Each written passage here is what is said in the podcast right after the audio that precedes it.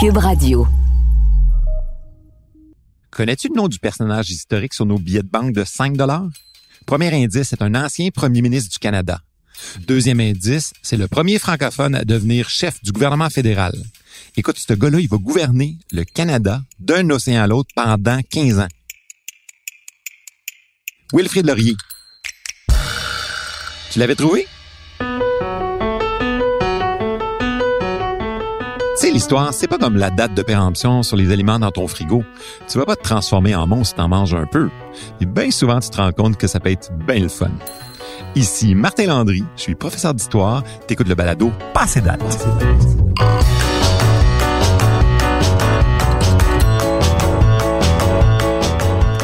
Aujourd'hui, le thème de l'épisode, Laurier, le Canada et l'Empire. Est-ce que tu peux voir un lien entre les écoles francophones du Manitoba, les 60 ans de règne de la reine Victoria et une guerre en Afrique du Sud? Moi, le lien que je vois très clairement, c'est Wilfrid Laurier, le premier francophone à devenir premier ministre du Canada en 1896.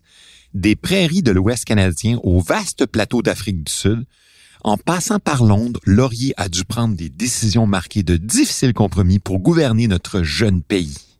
De quel genre de compromis on parle au juste? Et à quel genre de défi il va être confronté? Au début du 20e siècle, le premier ministre du Canada, Wilfrid Laurier, affirme Je suis convaincu que si le 19e siècle a été celui des États-Unis, le 20e siècle sera le siècle du Canada. Par cette déclaration-là, il exprime son optimisme à l'égard de la croissance future du Canada. Selon lui, l'immigration doit dans les années à venir engendrer un développement sans précédent dans tous les secteurs de l'économie. Le pays va créer beaucoup de richesses. Les chiffres vont lui donner raison, parce que dans les premières décennies du 20e siècle, la population canadienne augmente vraiment rapidement. Elle augmente pratiquement du double. Elle passe en 1901 à 1931 de 5,4 à 10,4 millions d'habitants. C'est énorme.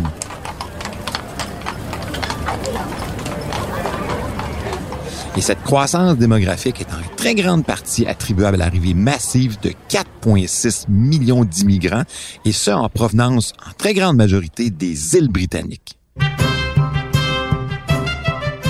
Au Québec, ces immigrants-là s'installent bien souvent en ville. Ils grossissent les rangs des travailleurs en manufacture. Mais ils sont aussi très nombreux à se diriger plutôt vers l'Ouest canadien. Là-bas, les terres à cultiver sont vraiment abondantes et facilement accessibles, principalement à cause du nouveau chemin de fer transcontinental. Cet afflux de population-là amène d'ailleurs le gouvernement fédéral à créer en 1905 deux nouvelles provinces dans l'Ouest. Peut-être que tu les connais? La Saskatchewan et l'Alberta. Mais l'arrivée massive d'immigrants a déjà pesé vraiment lourd sur les francophones du Manitoba. Au début du 19e siècle, ils deviennent minoritaires dans l'Ouest. Il faut savoir qu'au moment de la création du Manitoba en 1870, les Métis et les Canadiens français de la Rivière-Rouge ont fait inscrire dans la loi du Manitoba une clause bien spéciale qui garantissait qu'il y aurait toujours un système confessionnel pour les écoles francophones et catholiques et pour les anglophones protestants. Alouette, gentille alouette, alouette, je te plumerai. Je te plumerai la tête, je te plumerai la tête, et la tête, Et la tête, alouette, alouette. ah. Mais en 1890, le gouvernement du Manitoba abolit les écoles confessionnelles et par la même occasion les écoles francophones catholiques. Et ça, ça met en colère les Canadiens français. On peut le comprendre. C'est à ce moment-là de l'histoire qu'entre en scène le personnage historique qui est au cœur de notre épisode, Wilfrid Laurier. Dès sa jeunesse, il se fait remarquer pour son éloquence et son habileté à faire valoir ses idées. Ça lui vaut même le surnom par ses collègues de l'Université McGill de Silver Tongue, la langue d'argent. Il va devenir journaliste, puis avocat, et même chef de l'opposition pour le Parti libéral à Ottawa. Imagine-toi que pendant les élections de 1896, le charismatique Laurier promet que s'il est élu, il va régler l'épineuse question de l'enseignement au Manitoba. C'est celle que je te parlais là, il deux minutes. Fort d'un appui des Canadiens français qui voient pour la première fois l'opportunité d'avoir un francophone à la tête du Canada, Laurier profite d'un manque de leadership du côté des conservateurs et remporte l'élection. L'année suivante, il parvient à un compromis avec le premier ministre manitobain Thomas Greenway. Le compromis, c'est que les écoles francophones et catholiques ne sont pas rétablies, mais qu'on peut enseigner un peu de français, mais juste une demi-heure à la fin des classes. Comme on s'en doute, le règlement entraîne le mécontentement des francophones du Manitoba et du Québec, et bien sûr du clergé catholique. L'étoile de laurier pâlit à cette époque, mais pas assez pour le déloger. Il reste quand même bien en selle. Et tu vas voir, il y a bien d'autres défis qui l'attendent dans cette fin de 19e siècle. À ce moment-là, l'Empire britannique est au sommet de sa gloire et de sa puissance. C'est l'empire où le soleil ne se couche jamais, parce que son influence est présente sur tous les continents. L'idée, c'est qu'il y a toujours un endroit où le soleil se lève quelque part sur le territoire britannique. À son apogée, l'Empire britannique va englober, imagine, le quart de la population mondiale et va couvrir plus de 20% du territoire terrestre. Chez les Canadiens d'origine anglo-saxonne, cet état de fait suscite un sentiment de très grande fierté. Oh my God! Mais ça laisse les francophones plutôt indifférents. Encore des maudits colonisateurs. Au tournant du 20e siècle, la croissance commerciale et militaire de l'Allemagne menace la suprématie britannique.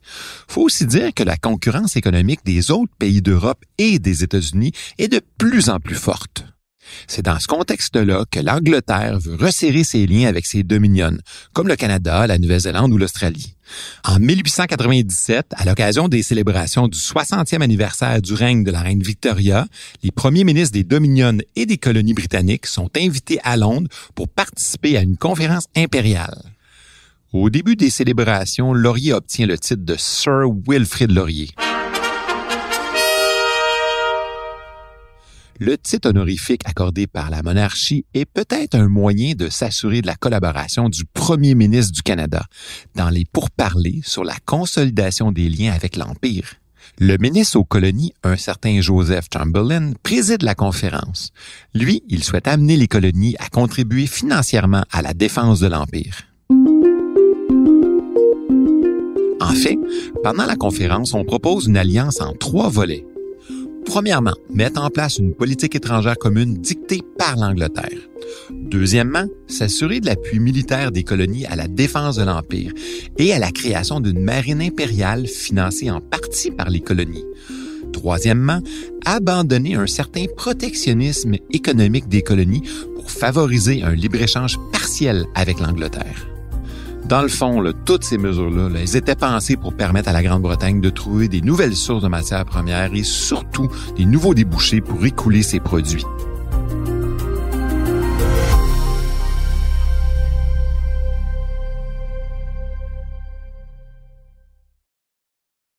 Si Laurier en bon libéral est prêt à faire des concessions sur la dernière proposition, celle sur le protectionnisme économique, il est complètement opposé aux deux premières.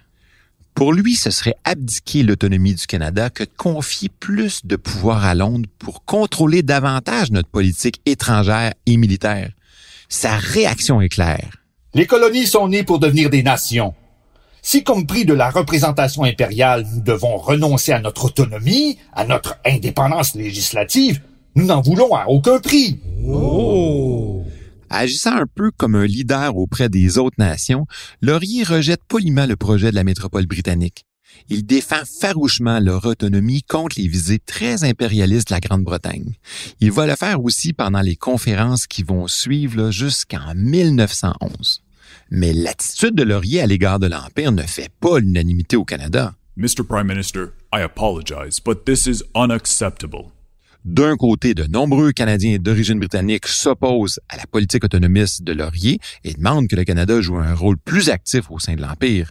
Mais de l'autre côté, ben, il y a une majorité de Canadiens français, eux, qui veulent que le Canada prenne davantage ses distances face à l'Empire pour un jour devenir pleinement souverain. Ces deux visions complètement opposées, qu'on pourrait même dire polarisantes, ben, ils vont s'affronter dans un conflit qui se déroule, imagine-toi, à milieu du Canada, en Afrique du Sud. Au 19e siècle, l'Afrique du Sud est occupée par des colonies britanniques, par différents peuples africains et par des Boers. Certains disent les Boers. Les Boers, donc, c'est un peuple qui descend des colons hollandais. Ils habitent les régions du Transvaal et de l'État libre d'Orange. Ça, c'est des républiques qu'ils ont fondées au 19e siècle. La découverte de diamants puis de gisements d'or dans ces régions-là suscite la convoitise de l'Angleterre qui souhaite les annexer à sa colonie du Cap, juste un peu plus au sud. Mais là, il y a deux raisons qui vont provoquer un conflit. Les Boers refusent de se laisser annexer par l'Angleterre, puis il y a la menace de la présence des soldats britanniques qui sont basés aux frontières des deux colonies. Et ça, ben, ça provoque le déclenchement, le 12 octobre 1899, de ce qu'on appelle dans l'histoire la guerre des Boers. La situation devient l'occasion idéale pour les Britanniques de demander au Canada de faire sa part pour soutenir les prétentions de l'Empire en Afrique du Sud. L'Angleterre n'a pas véritablement besoin des soldats canadiens sur le terrain là-bas, mais souhaite en fait profiter de l'occasion pour renforcer les liens avec ses dominions. Le premier ministre Laurier est pleinement conscient que la demande de Londres risque d'enflammer les esprits. Pour calmer le jeu, il propose un compromis qui pourrait satisfaire à la fois les impérialistes et les nationalistes. Il propose l'envoi de soldats volontaires et non pas de soldats réguliers. Ça, c'est une distinction importante à retenir. Ce qui fait que sans même passer par un débat à la Chambre des communes, il autorise l'envoi de 1000 volontaires qui seront équipés et transportés en Afrique du Sud et ça aux frais des contribuables canadiens. 1000 volontaires. C'est pas assez aux yeux des Canadiens anglais, puis beaucoup trop du point de vue des Canadiens français.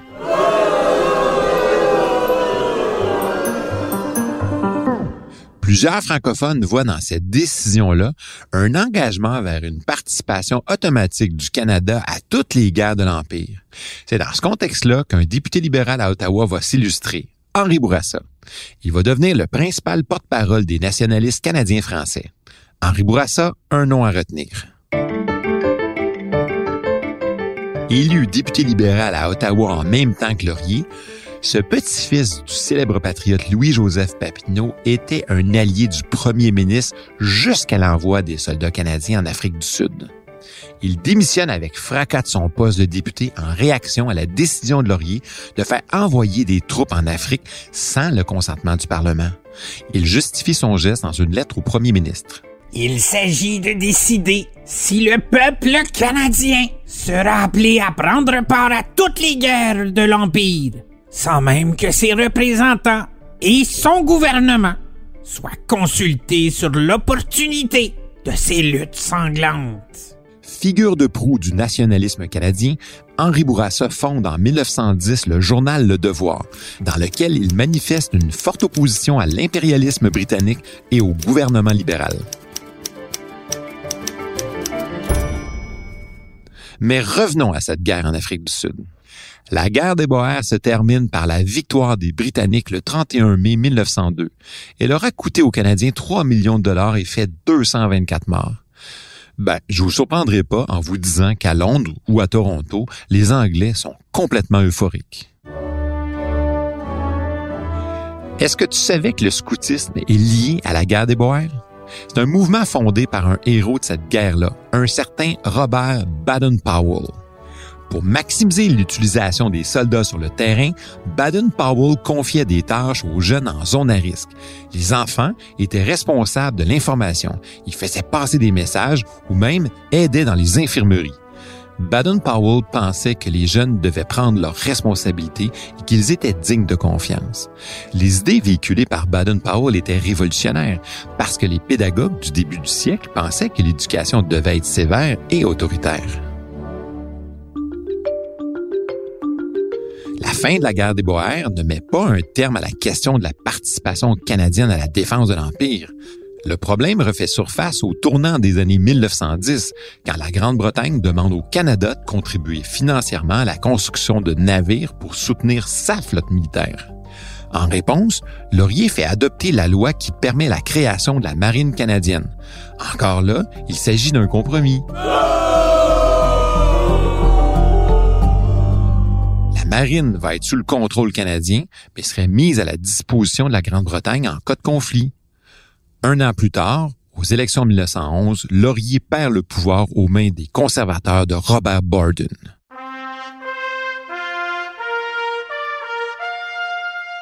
Homme de compromis, Laurier a gouverné le pays pendant 15 longues années. Au moment où le Canada connaît un développement sans précédent, mais aussi quand deux visions s'affrontent sur la place du Canada au sein de l'Empire. Véritable héros pour de nombreux Canadiens, son nom se retrouve dans la toponymie canadienne d'un océan à l'autre pour désigner des villes, des parcs, des rues, des institutions d'enseignement. Et ça, ben, c'est bien la preuve de l'importance du personnage dans l'histoire canadienne.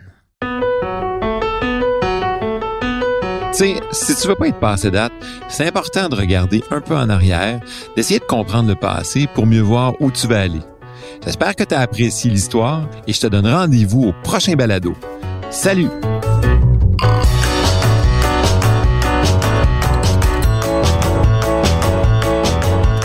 À la recherche historique, Raymond Bédard et moi-même Martin Landry. Au montage, Philippe Séguin. À la réalisation, Anne-Sophie Carpentier. Un merci spécial à Mario Bissonnette et Nicolas Théoret. Diffusé en collaboration avec la Société des professeurs d'histoire du Québec, ce balado est une production de Montréal en histoire et de Cube Radio.